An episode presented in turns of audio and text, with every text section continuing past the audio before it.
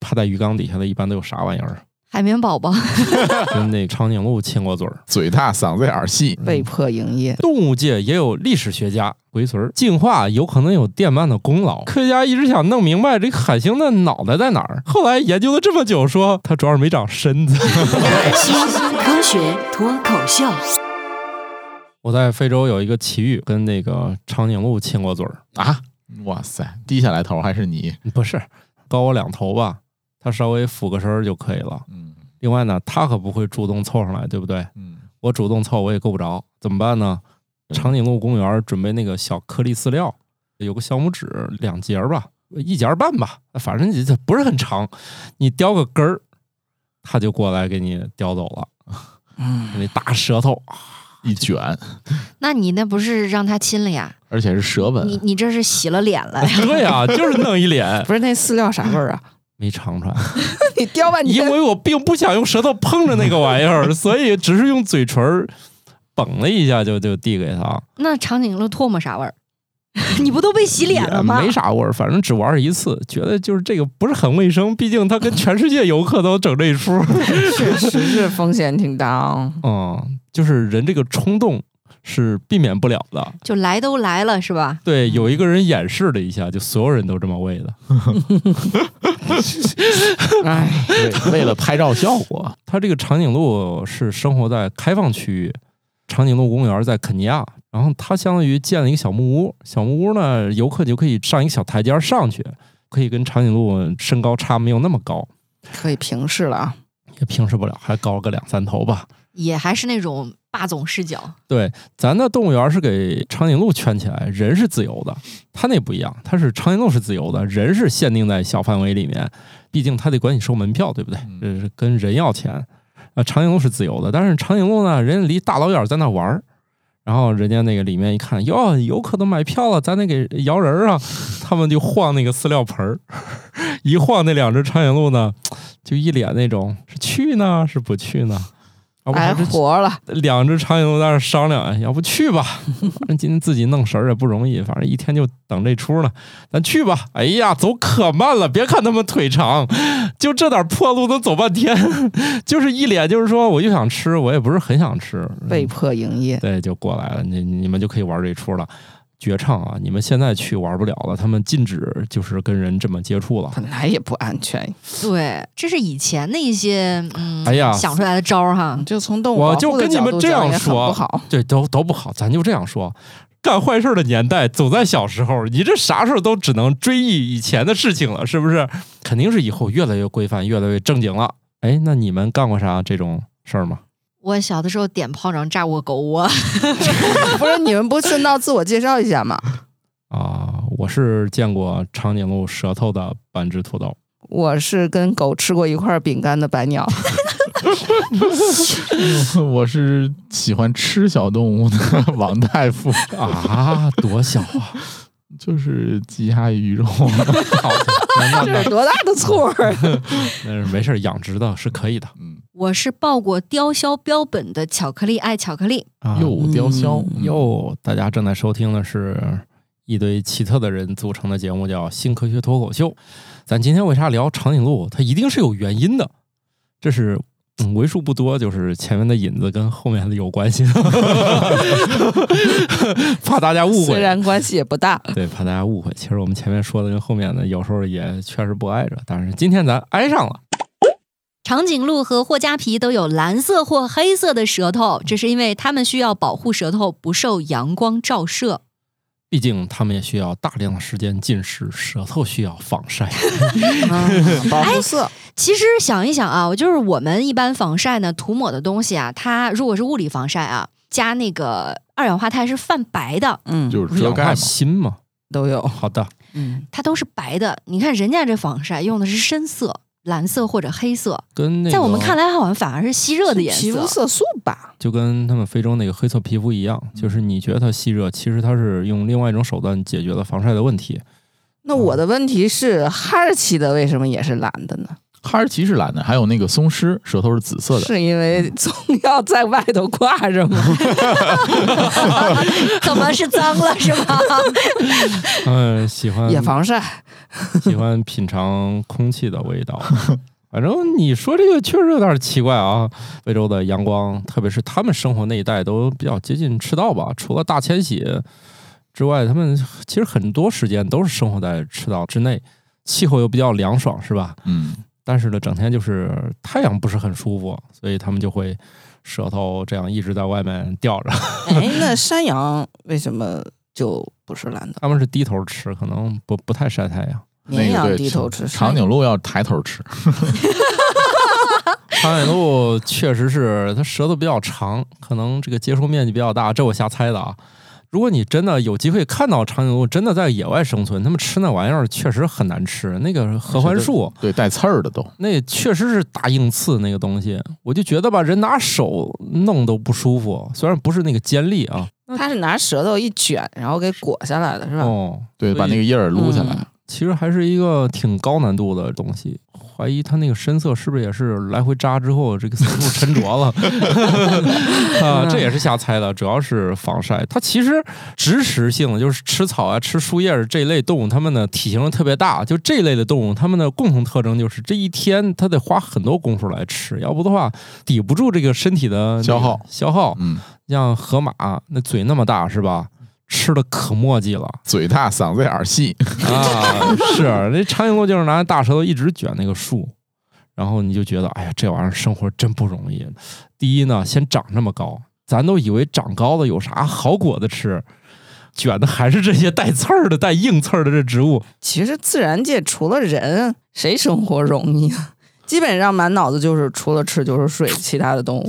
打工人说：“我们生活也不容易 呀。自然界还有问题，还有个天敌的事儿了。你这人主要是没有天敌，是不是？啊嗯人基本上吃饭还是能解决了的吧？其他的动物主要的活动就是在吃饭和繁衍后代这两件 事儿，对对，人人不也是嘛？后来就是由于嗯人寿命有现在点还是太长了，还是有一些高级活动的嘛。怎么说呢？这没有恶意啊，主要是人突破了自然规律，寿命有点过于长了。嗯、就咱四个这个寿命啊，放古代这都是高寿，就是这都是老爷爷老奶奶，就是 人吧，就有点脱离自然规律了，导致了这个 演化出那么多消费项目，是不是？主要消费项目就是打工和花钱。 我们说说别的吧，除了这些长颈鹿啊啥的，还有类动物呢，在地上爬的比较墨迹，但是它们呢，呃，能意外的干一些事儿。动物界也有历史学家，龟壳可以保存先前核爆炸的证据，就像树木年轮记录过去的环境一样。哎，我在想啊，你说是谁想出来去扒了那个龟壳儿， 看看上面有什么玩意儿的？你要知道，这年头做研究的科学家实在是太多了，他们吃饱得了在撑的的挺多，得在自己的研究方向上突破一下，嗯是吧？所以几十年前就已经出生了的乌龟，对不对？ 那是你这会儿新出来的，好家伙，你这会儿刚生出来，你让它上哪儿带那个核的”痕迹？穿越了，可能得到东京湾去泡一泡吧。 嗯，龟壳长得慢嘛，我记得我们家养那乌龟是边儿上那一层壳，它是一年换一次的，它会在那个缸上面蹭。对，嗯，然后里头的好像是不掉的，就然后中它心啊它区对对中是心区在的啊，，对对，然后它就会在边儿上长出一圈儿，再一年它会在边上是不是再长出一圈儿那样对子？它在每一年的时候，它就会有一个记录。所以巧克力老师说的没有毛病，以后一定是可以研究这帮乌龟、 这帮龟孙儿、 这这帮龟儿子 他们身上带的这些痕迹。龟壳的它保存寿命也长，这也是为什么这个古人用甲骨文对嗯，放在龟壳上面刻原因之是一。这玩意儿比较耐放，是吧对你弄到这个羊皮上就烂了可得好好 弄，是所以吧，？嗯，为啥说是羊皮卷出现在那些奇幻小说里？龟壳不是写一清二楚，上面字儿都不会丢 吗？羊皮卷看不清了。不好拿呀 哦主要是是龟壳儿都在真药里 了。带皮羊肉多香啊！吃羊皮啊，你说的带皮羊肉，只是它表面的那层真皮皮层膜，连那个毛剥下的那层早都已经对啊，嗯做你其那个他表用途皮了层。你是不对会吃的呀。不会让我吃了，拿去对做更有附加值的事情了。 所以龟壳的话，它就是可以长期把这个事儿给记住。你要是这个龟一百年前出生，这会儿就完整的记录了人类这些核试验啊、就跟对年轮一样，那个树只要它活着，它每长一圈儿，它会有一些记录嘛。对，但是树就略微不太靠谱，你首先得找到这样的乌龟是吧？这个还挺容易找的。就找大的是吧？其实这海龟，反正从我过去不多的旅行经验啊，我们那一年从马达加斯加那儿出海去观鲸，就有那种外国留学生过去给大家就讲解嘛，应该是从美国还是哪儿去的，肯定是由研究鲸鱼的人，那科学家或者研究生，他就乘这个船给大家讲，反正他今天也要出海去研究嘛。当他路上看见一只海龟的时候，突然他就不讲了，他就开始拿相机、呃望远镜就开始一通弄，因为他用的词叫 amazing。等于在他们眼里，就是这玩意儿也不是那么常见。但是，我就出过一回海，我就看见了，是不是也？是 不是也那只能说明你概率真对高人了。运气好，是我运气好还是咋？反正你们要问我常见不常见，反正我就出过一回，我就看见了。但是你让那个科学家那反应可能没那么常见，就远远的看，我觉得也跟个脸盆那么大，反正个儿不小，但是不像那个海洋馆里看那么巨大。嗯，但是我怀疑可能是距离的原因吧，啊，也有可能，反正看不太清。毕竟鲸鱼在我们眼里好像没那么大个儿， 而且现在很多时候做那个海洋动物研究，也会给呃像海龟啊这样的动物加一些芯片呀、或者是标记、嗯追踪嗯什么的。逮着就加东西啊。哦我们想找到人类历史啊，只要你肯动脑子，肯定是有一些办法的，就看你研究的是哪个领域吧。所以你看，动物界的历史学家龟孙儿，记录者，我有个疑问啊，甲骨文是中国特有吗？还是其他地区都会有吗？以我浅薄的知识没听说过是吧？啊。按理说这个东西这么好用，应该是被大家都想到了。对，但是大家都喜欢用那些贝叶棕还是啥的，反正国外是喜欢在那种就是特别难以毁灭那些叶子上刻是是有一刻一些字儿，嗯，上海就是石刻是了，贝壳上是不是会有嘛？主要是石刻也容易被发现，龟壳作为史官又能记核物理，又能记载中华文明，嗯，文武兼备啊，是吧？嗯对，又是文明的带来者，对又是文明的，记录者，挺厉害的。反正它就是比树木这个年轮呢更靠谱一点儿。而且精确一些。年轮的丰年还有那个汉年，大概能看出来，然后剩下的这个东西可能就看不太出嘿来。嘿，还有些玩意儿根本也没啥年轮，对对，长一对肚子水儿那对种。对， 印象中那猴面包树就是嗯面包说，树里边剥开了以后，里边就喝水嘛，对吧？说这个树那种的，这么美妙的景观能保留现在，主要原因是这玩意儿百无一用，就是它是个废柴。导致谁从那儿经过，打过几次主意之后，都觉得费那个劲干啥，所以他们留下来了。好像海底也有这种生物，就是由于过于没有营养，它活着也不需要啥营养，它自己也没有啥营养，没人理他了。没人理它，就是没有动物从它那儿经过有打它主意这个愿望，所以你看变成一根废柴也突然与世无争了呢。就是躺平的比较彻底，是吧？来吧，我们最近又发现啊，对海底的生物，大家一般觉得趴在鱼缸底下的，一般都有啥玩意儿？啊海绵宝 宝、章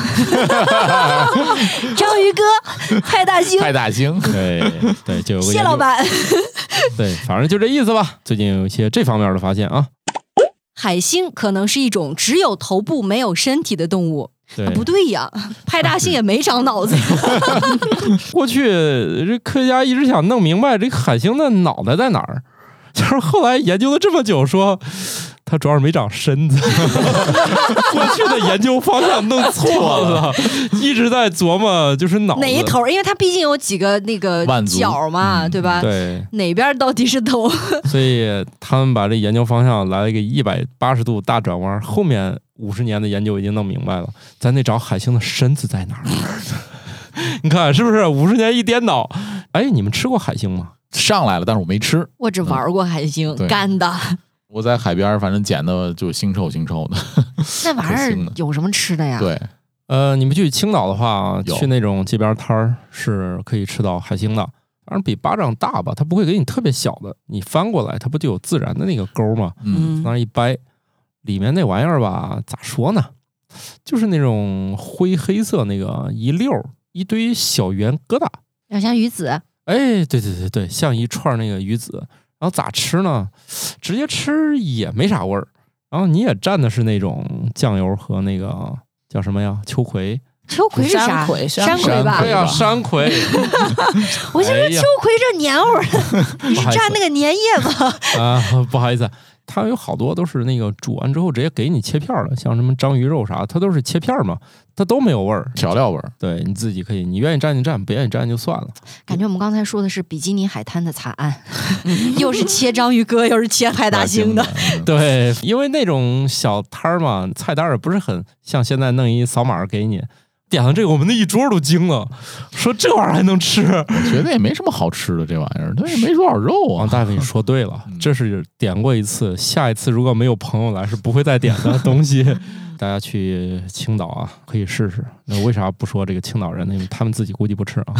我想到的是 绿巨人，嗯， 绿巨人的细胞体液在伽马射线里面辐射注射了海星的这个啊， 绿巨人是啊海星传给他的基因，哎，它的再生能力还有就是强壮能力，它的这个不就是是海在星很强壮吗？它有断足断足再生的功能啊。我的苍天老爷呀！我今天第一次知道哦绿巨人注入的是海星基因。所以海星是真的能长脑子呢。但是绿巨人也没什么脑 子嘛，哎你呀嗯看，他原身是一个科学家，对，注射了海星之后，狂暴状态没脑子了，嗯就是派大星的能量还是很强的。 嗯， 对，我也，我顺便插入一个最新的一个研究，我觉得挺好玩儿。说那个电鳗啊，发电那一刹那，它可以把环境当中的 DNA 传到被电那个动物身上。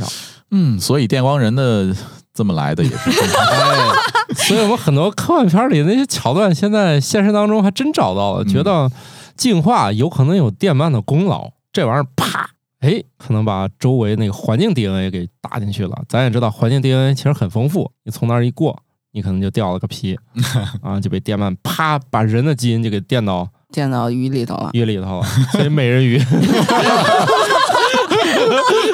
嗯，好吧， 我行，太厉害了，我终于合成生物学我终于新方向。 我终于把美人鱼给合成出来了。丹麦政府，麻烦你给打点钱给我们这个节目啊，我终于给你们那个找到源头了。原来是电鳗是真正的这个造美人鱼的工厂，今年周星驰的《美人鱼二》要上映，是 吧？那里面不得弄两条电鳗？ 你总得交代一下美人鱼咋来的，是不是？不是在那个鱼缸里面用人来装扮的。 哎呀，太有收获了！我这我都没有想到做这个节目都知道美人鱼是怎么来的。哎呀，那行，那那让周星驰打点钱，我也是可以接收的。一会儿我们节目后面加个账号吧，好吧？那我们再关注一下陆地的事儿吧。咱一直都觉得这个冷血动物它都不是人，对不对？呃都不是是骂人的。啊，对， 哎，总对觉得这不像是高等动物，但是生物的世界常常充满了意外。世界上唯一的冷血哺乳动物是一种早已灭绝的羊，生活在西班牙马略卡岛上。它和鳄鱼一样，具有缓慢而灵活的生长速度，甚至还可以完全停止生长。不幸的是，这个物种在大概三千年前人类到达这个岛之后就没有幸存下来。 那他咋知道他是冷血的呢？问的好，摸了摸，尸体，科学家这个研究啊，他也不是当时说有谁记录去摸过这玩意儿，而是说靠现在新的这个技术嘛，去研究它的骨骼组织，肯定是发现，哎，这种动物如果是长出这个组织呢，它就是什么样的动物，大概就是依这个判断的。比如它有这个部位，它就是；比如它有脊椎，那它就是脊椎动物。哎，我举这个例子太直白了啊。嗯，就是他发现了跟冷血动物相似的这个结构。当然，你就是光看这个骨骼呢，可能就会有争议嘛。他就会认为它有这种所谓的这个片状骨，但是我也不是搞解剖的，我也不知道啥叫片状骨。就是发现这种只要恐龙和鸟类，它也有这种快速生长的纤维状骨骼，而且一般这种骨骼通常是在温血动物里面。所以，嗯，他就认为这个玩意儿吧，哎，就是完全温血和完全冷血动物之间的一个中间状态。所以就是说，这玩意儿很可能就是，呃，忽冷忽热，爱感冒那种。呃嗯所以它没活下来，也就是因为人类到达之后都给吃光了。哎呀，，你说的可真对，人类这事儿可不少干，嗯，就是人类有时候未必是需要吃，啊但是想想它应该也挺好吃的。你看他说它冷是冷羊水，羊啊肉是吧？对，再加上你想想它又跟鳄鱼很像，对不对？嗯有什么恐龙、鸟类，那就说明跟鸡肉味儿很像啊。就类似什么鱼羊嗯，鲜啊鸳鸯鲜它就是一个这个洋鸡鲜， 对，也我可以我觉啊。得这种东西肯定也只能生活在西班牙这种热带地区，嗯肯定是需要日照来取暖，保证自己的它冷的的地方它是活动不了活的，动不了了。你说这种凭骨骼来判断它到底是更像爬行动物，还是说更像这些哺乳动物的话，就像极了我们说香蕉跟人有百分之六十的相似性基因是一样的，因为百分之六十的基因是一样的。嗯，啊，它也肯定不完全是了。你研究古生物确实是靠这个骨头这个结构来实现的，把它们切开啊呀、他们有自己的分类法，啊，对他们其实就是观察结构来分类，因为你不能，你没有器官可研究了，你也不能去量了，但是还是你就看这个样式儿就知道他得是什么样的人儿。那当然是依赖骨骼了。当然，虽然我们现在也有发现找到一些软组织，但是那些都是非常非常少。但是我就想知道，如果这种羊活下来的话，是不是它涮锅确实还挺好吃的 是吧？我有理由推断它很好吃。嗯，哎，就是以前这个人们吧，就是一弄就是竭泽而渔式的这种疯狂掠夺，这一嗯旦行，咱就给弄没了。那渡渡鸟应该也是类似，而且你想以前咱都还没来得及吃呢，就被前人给弄死了。吃没了，对，你要是按现在这个科技，如果它好吃，它一定能保培育存下来， 嗯，是吧？对。当然了，大家也不用这么乐观啊。毕竟你要去云南转一圈，发现有很多好吃的菜，它的主要原因是运不出来。他们这些羊主要是没有熬到冰箱出现， 是吧？要有的话，这个、嗯估计当年琢磨琢磨也也就那啥保了存下来了。对你的主要是以前人们对于养动物这事儿没啥概念，是吧？到现在那个羊，它也不是说咱抓个草喂它们吃，还是一轰滚放羊，出去自己找食儿吃，晚上回来啊，晚上给他家狗说该回来了，不是说给狗身上弄一个那个那个， GPS 什么 BB 机儿，给狗身上绑一个那叫什么 小天，哎，不是不能这么说，给狗身上绑一个那个智能手智能表手表，嗯，哎，有规律一阵。哎，我瞎说的这一段儿我也没放过羊，反正狗一看天色已晚，该回去吃饭了。哎，不过想看那个养这些动物或者说农业种植相关的事情吧，有多难，可以去看一个英国的纪录片儿，特别好笑，叫哦《克莱克森的农场》。农场大爷种地，嗯 对，大爷种地，然后种地不过瘾，他后来又养羊，哎呦，真乐死嗯乐死我我了！，是种地是好种是不好种不好种啊，啊？ 他是个大富翁，对呃，也，Top 是非 Gear 常的主知持名人，，嗯，但是呢，最后一年就不说颗粒无收吧，那也是倾家荡产。种地当然不是一个容易的事儿了， 哈，大家不要轻易的尝试啊。你觉得你说我学习不好，回头当农民去，当农民现在需要知识了，这个不行啊！我我上高中的时候，我们语文老师语重心长的说，跟家长说，说这孩子以后要不好好学习啊，我给他指条道儿，嗯就是从现在就开始学那个养猪养羊那个技术，就是养猪以后应该是有用的。嗯当时家长都嗤之以鼻，你要是真学五年养猪，那现在也挺厉害的，是吧？对对对，真是的吧？的我就觉得我这，哎呀，我当年语文老师咋这么的高前瞻瞻性，对前瞻性，当时哪个家长能悟出来这孩子以后学养猪能厉害？所以说遇到一个好老师也没用。嗯，自己不努 力啊，哎自己不行啊，嗯 自己眼光不行，还以为程序员多好呢。你在黑谁？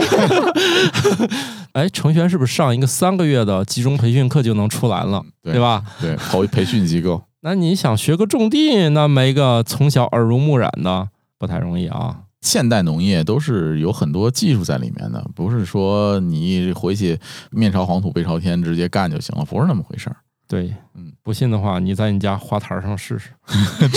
种点花是吧？别说别的，在我们家能撑过一个季度的植物的种类也不多呢。 嗯让你养个蒜苗都费劲。哎蒜苗还是可以的，蒜苗还可以，嗯，蒜苗这一因为他自己管己，自己，他有营养，姜埋到土里，反正也还行改天试试。啊。姜还是比较好活嗯的。但是要注意要冷，别太热。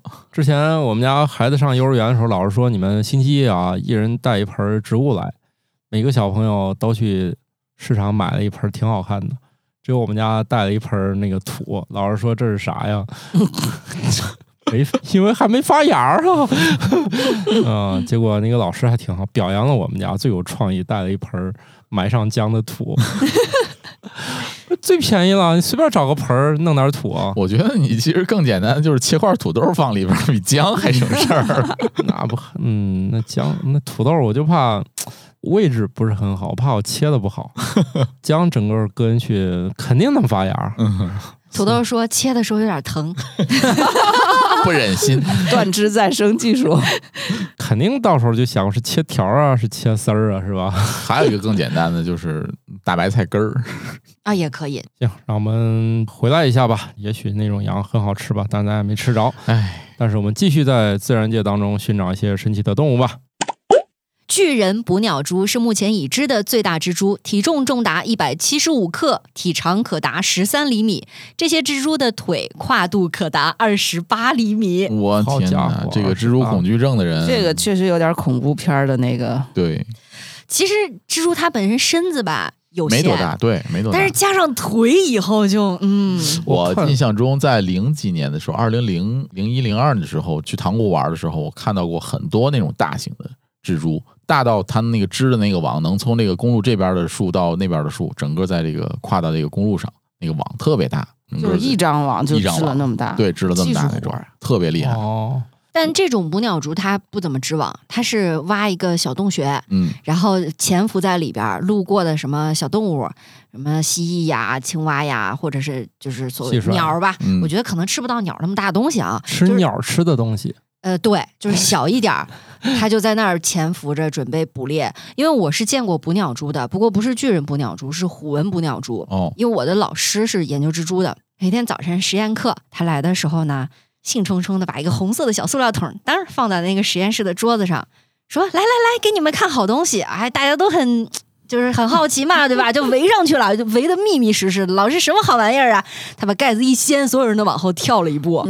那个捕鸟蛛当时就展现出了攻击姿态，它是把身子立起来的，那个你想那长长的腿儿就全部张开，哇塞！然后威慑的那种状态，所有人都吓得脸都快白了。对，有人是对蜘蛛是比较恐惧的，这种嗯蜘蛛这种、嗯这种动物的。像是蜘蛛和蛇的恐惧感好像是刻在基因里的，就是说你不受文化的熏陶也会害怕。嗯、有个别文化呢是喜欢把蜘蛛做成玩具，所以有这种文化的国家，就是蜘蛛更像是普通动物，他们就从小会脱敏。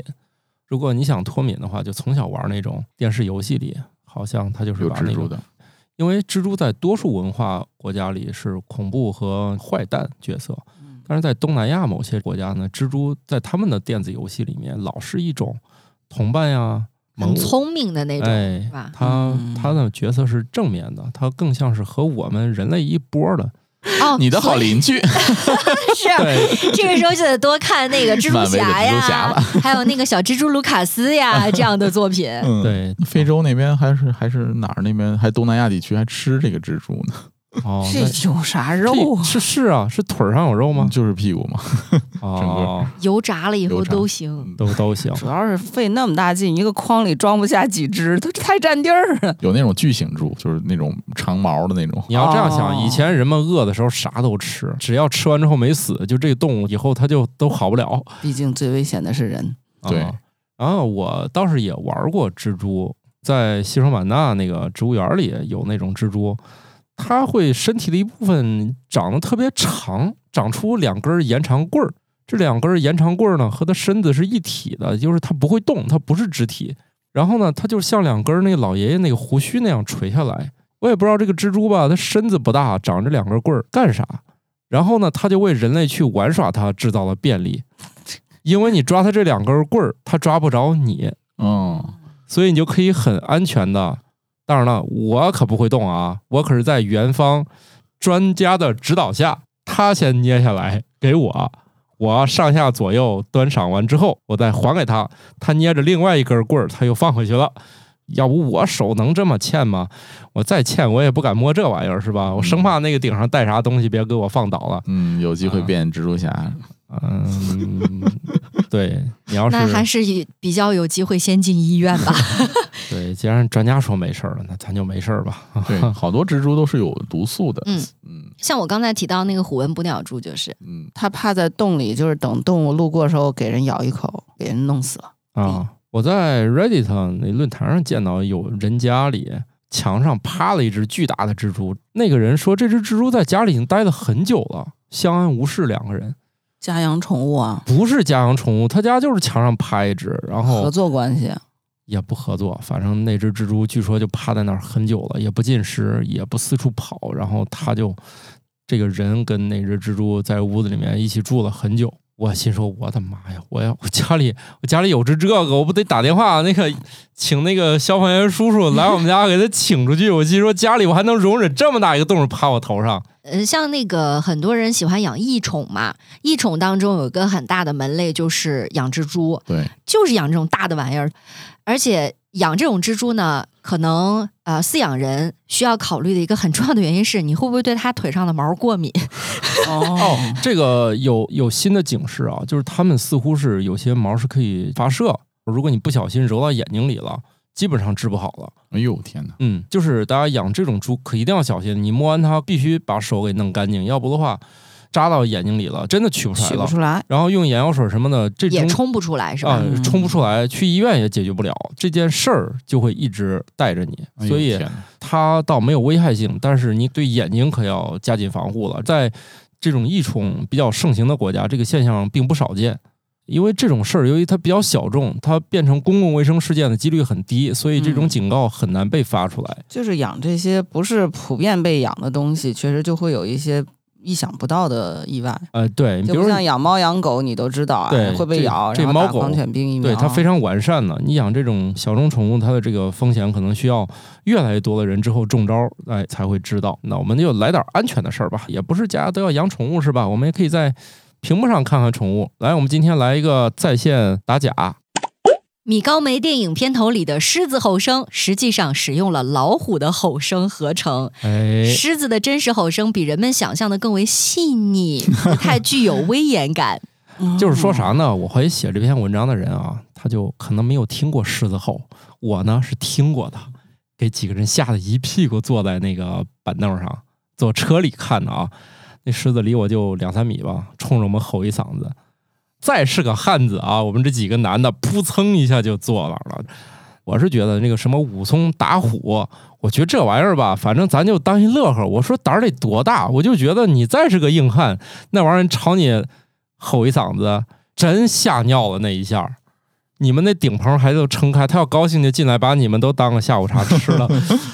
嗯，那狮子吼其实我觉得挺吓人的，但是呢，它可能没有老虎这种嗷呜吼这一下那儿个这么啊声音的变化，声调的变化，对嗯它就是比较单纯，就是那种很低沉的吼一下就结束了，它不长，没有那么跌宕起伏。我觉得这是这个说到一个冷知识，这个米高梅片头的狮子前前后后用了七只，啊！对，我以为不是就老的不那个一直反复用是呢。不是很多只狮子，有七只狮子，而且大家知道这个 猫和老鼠是米高梅的吧？嗯，嗯啊，所以它这个有时候会客串一下，变成一汤姆。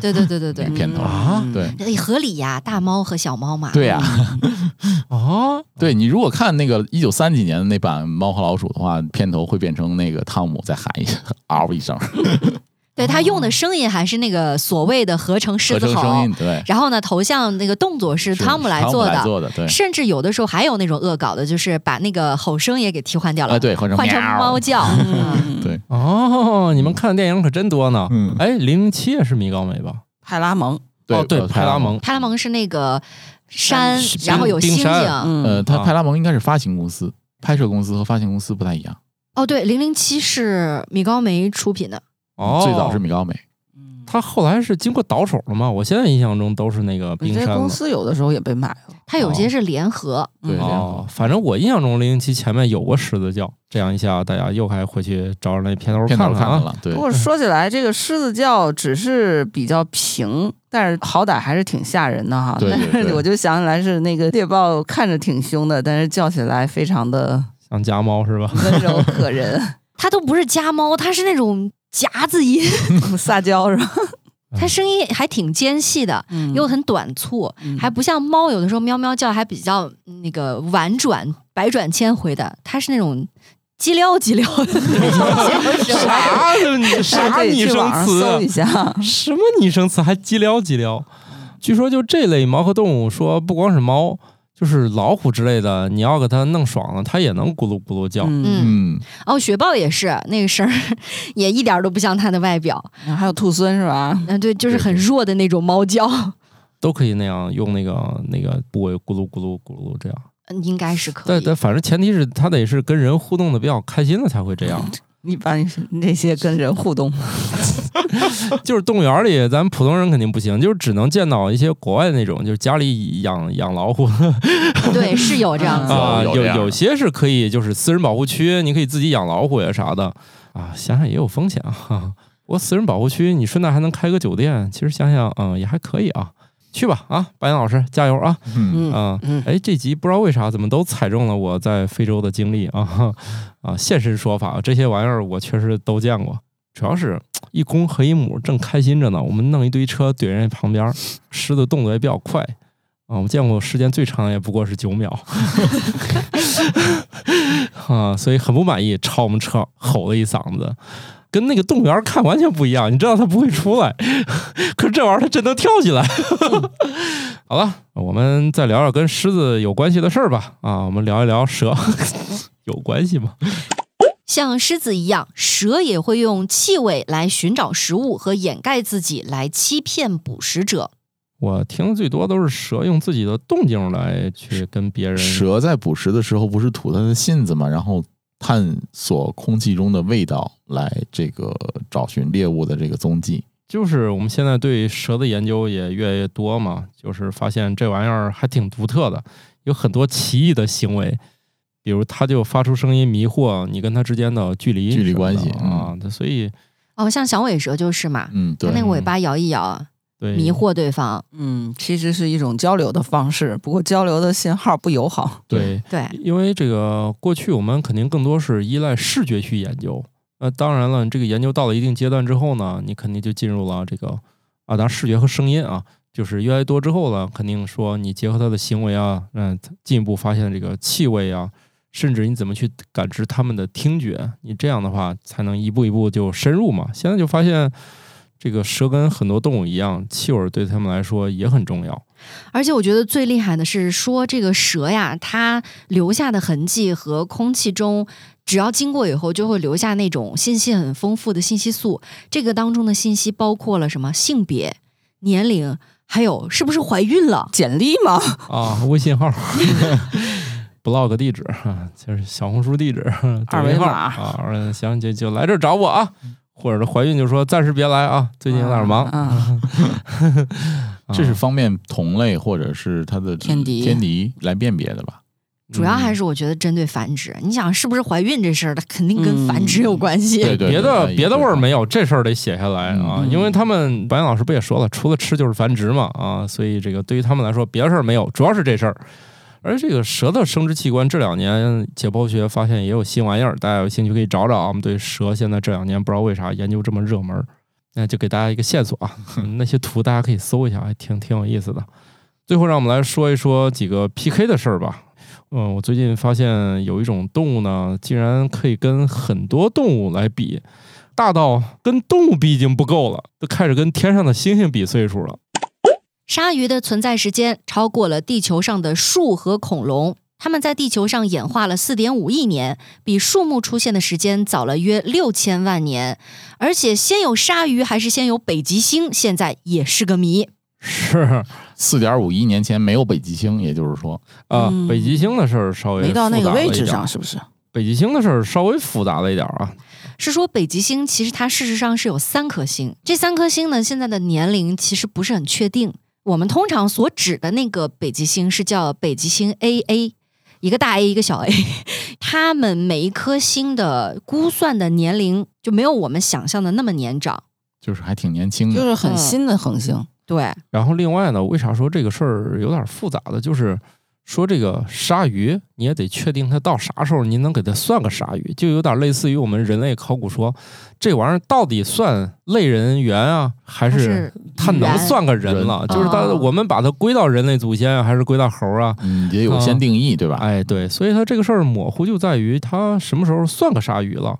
就像乔老师刚才说的，北极星是三颗独立恒星的这个事儿嘛，对，那因为它三颗的年龄也不一样，其中有一颗估算年龄是大概有个呃四千五百万到六千七百万年之间那很年轻了，啊，对。嗯，但是呢，这个数值是不是确定的也不好说。但是足以就是说明是啥呢？鲨鱼确实在地球上很古老了那，就是说鲨鱼这个形态很稳定 嘛，它不需要再进行更大的变化了。对嗯它就是特别能抗干扰，而且这中间呢已经经历过好多那个灭绝事件啥的，灭绝事件对海洋生物的影响相对较小一些，也不小啊。它也是存在那个跌宕起伏的那个数量，但是你像那个鲨鱼，主要是我觉得惊叹在于这么大个儿，它一直都存在，是吧？那就是说它的这个能量、生命能量层级稍微高一些。那高级也一样脆弱呀，就不见得说高级它的适应性就一定会很强反正它躲过去了，啊。咱之前说了嘛，如果是个甲壳儿这种动物呢，它迟早会进化成那个螃蟹，嗯， 对， 高级进化也就到对螃蟹到头了。嗯它都是这样。可能如果你是个水里面还能游的就变成鲨鱼了。这个脊椎类的动物呢，它可能最后就都变成鲨鱼了，给它足够多的时间。所以这个我们不能过于简化的去比较两个东西。首先呢，它们的起始时间都很难确定，因为就算宇宙，它也不是说这个恒星现在就完成嗯了。我们更多的时候，我们天文学家很喜欢对准那个恒星的摇篮去看，就是想找到恒星它生命当中的不同的阶段。哎，王大夫不想知道它是怎么来的，就想知道它是怎么没的。都有现代人类了，它还没灭绝，它可能主要原因还是不好吃。嗯哼，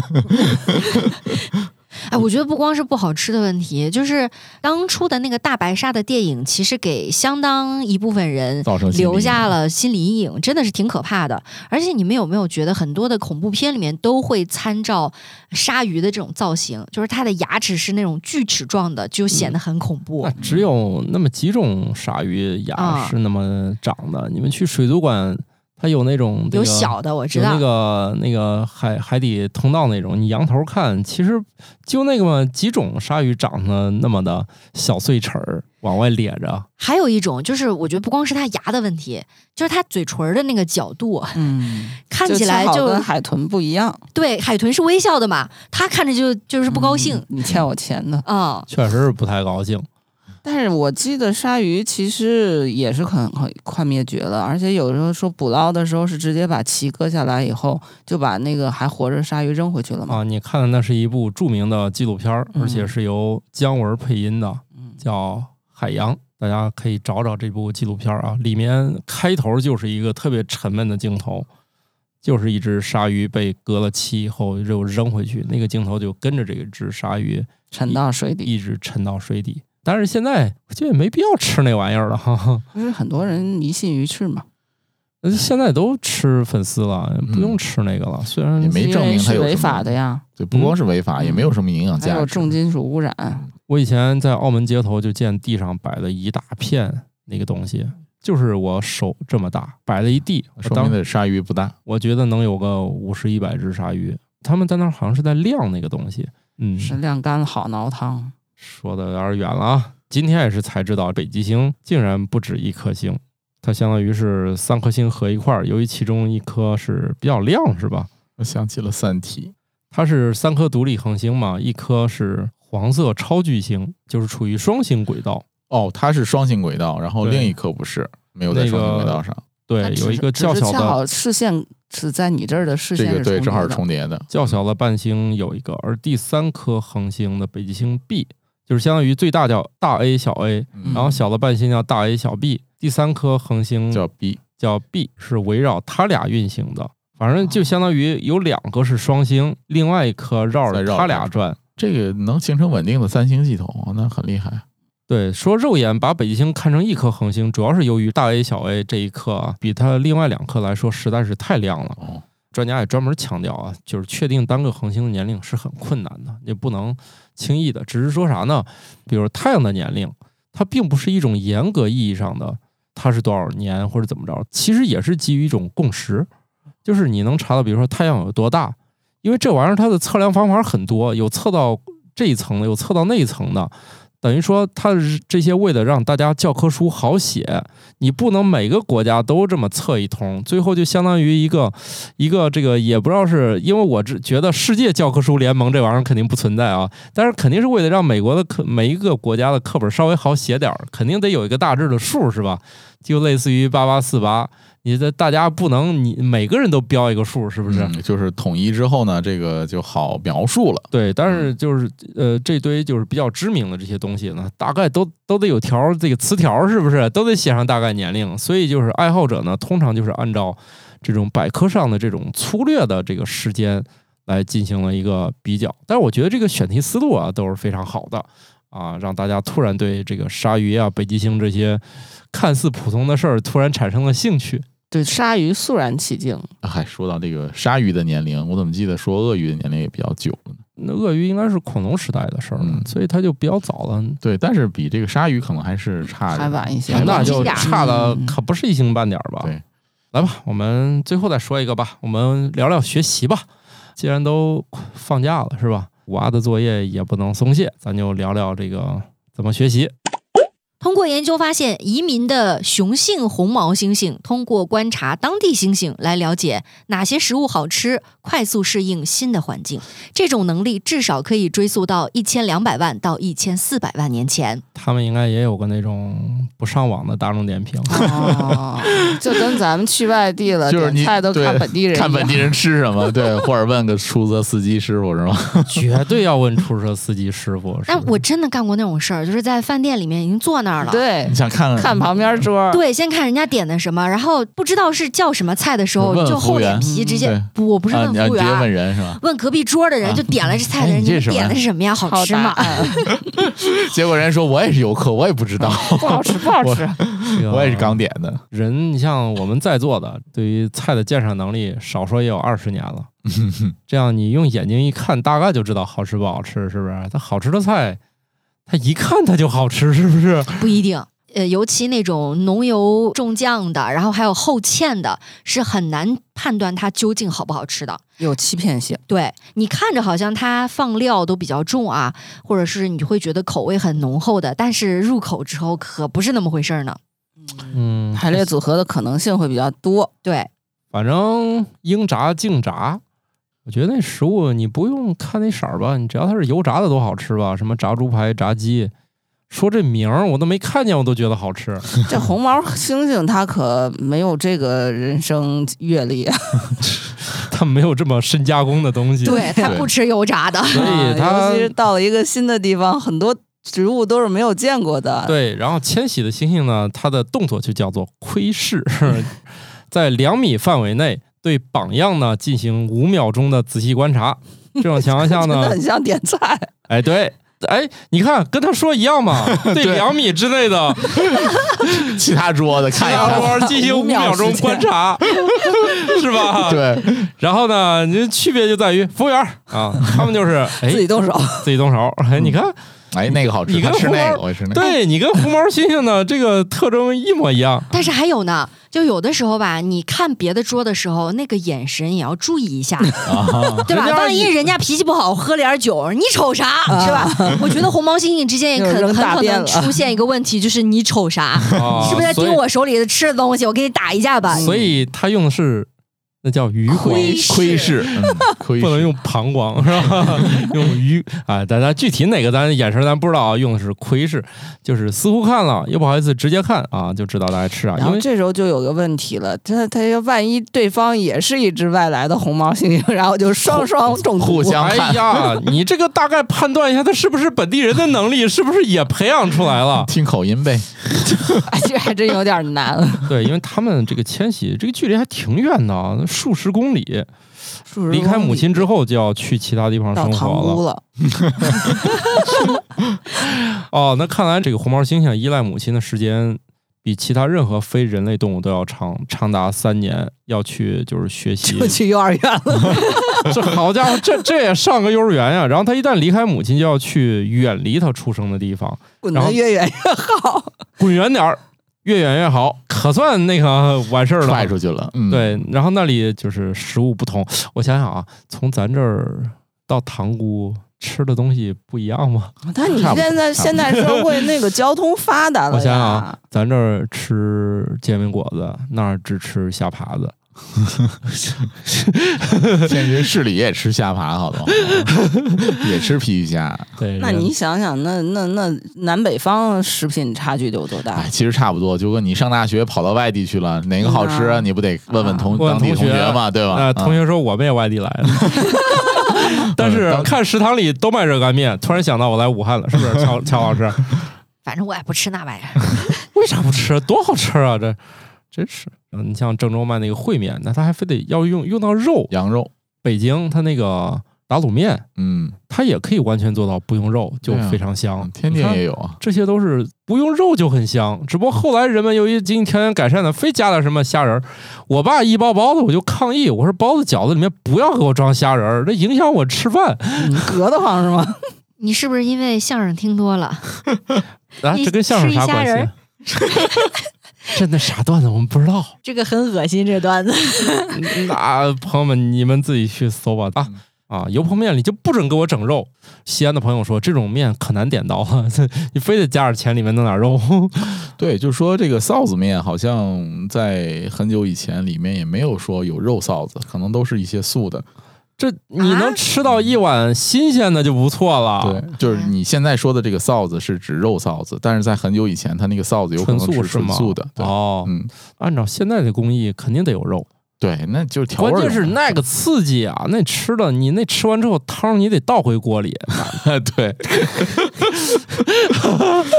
哎，你们俩不知道，白岩老师不知道道这事儿，没有吃过这么就原始西北地区的那边不的是白岩老师，师家乡那边啊我那们个家啊那汤留边不吃下。臊子面都是先把汤喝完，再加再回一碗汤，然后才开始吃面。哦，你说的牛肉面吗？臊子面，臊子面臊子面是吗岐对安呀岐岐啊山臊子怎面么。还会剩汤呢？岐山臊子面是那个汤而且是就是根本古，时候，呃，就说古时候，就是说他有那个传统，说是要倒回去把这个这汤，不是古时候，建国以啊后还得倒回去呢。没多嗯古，因为这个东西诞生也没有没多多少年 古在30收集年什前么东西啊？哎，我们挺清晰。你去吃那个是吧？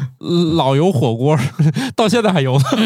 我们都经常能吃到这前人留下的金针菇，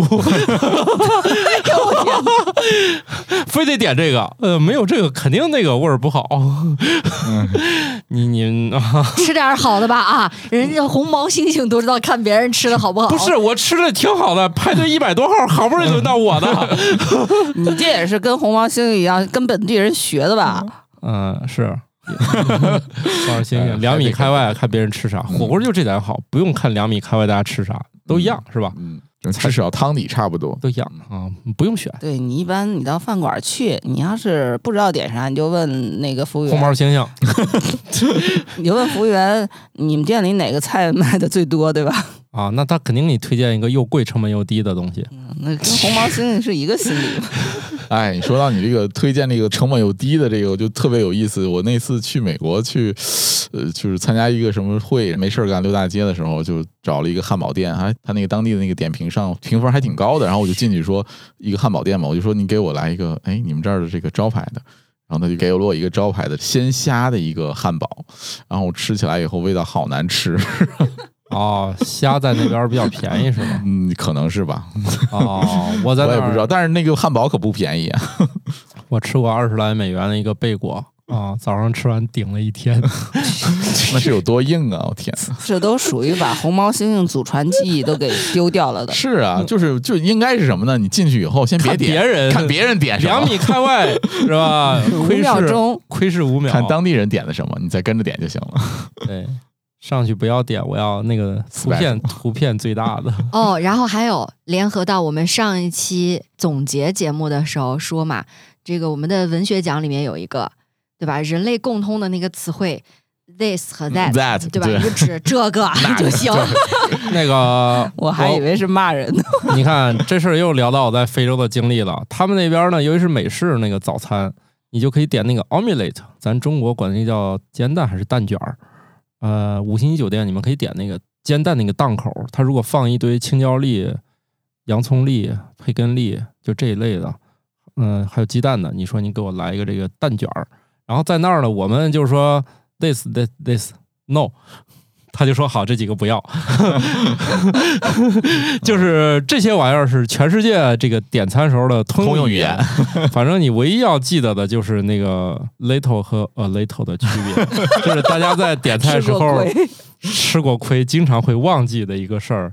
这个 a little 是多整点儿，嗯， 一万一呃嗯呃，little 你 这个像新疆话呀，对，大家可以用这个 this 和 that、no 和 yes，但是你可一定要记住 little 和 a little 的没问事儿题，别用 little 了，就用 feel 也行非有一样的啊，一样的。也会错。 啊，是是是是，但是就是外国人是你跟他说 little 和 feel，他们都能理解啊，嗯这个你不需要区分，你只要记得要不要呃，我觉得啊，就是像这个接待中国人比较多的地方，你可以告诉他一点 点，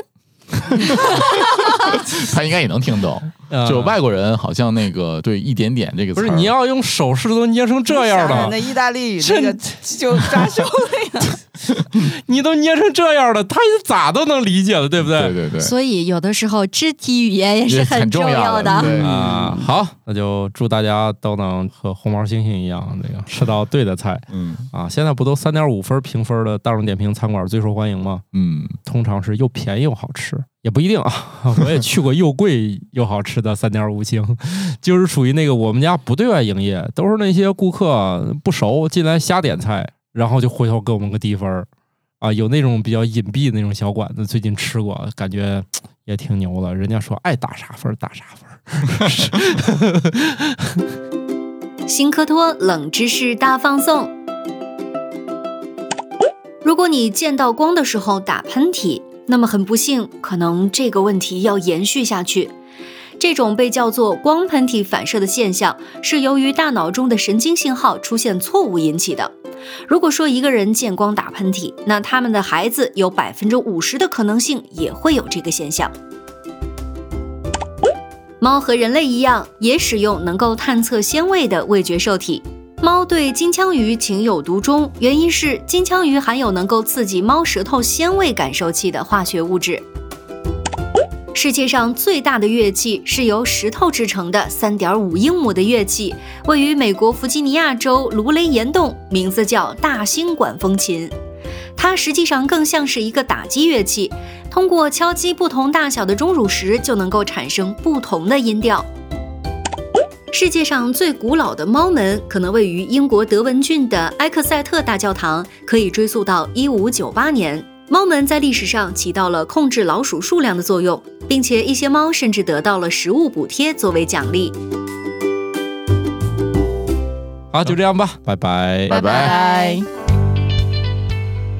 新科学脱口秀由生活漫游指南制作播出，节目依然在进化，欢迎提出您的建议，请在微信添加好友，搜索小助手“生活漫游指南”的拼音全拼，加入听友群，用脱缰的快乐和天南海北的朋友们漫游吧。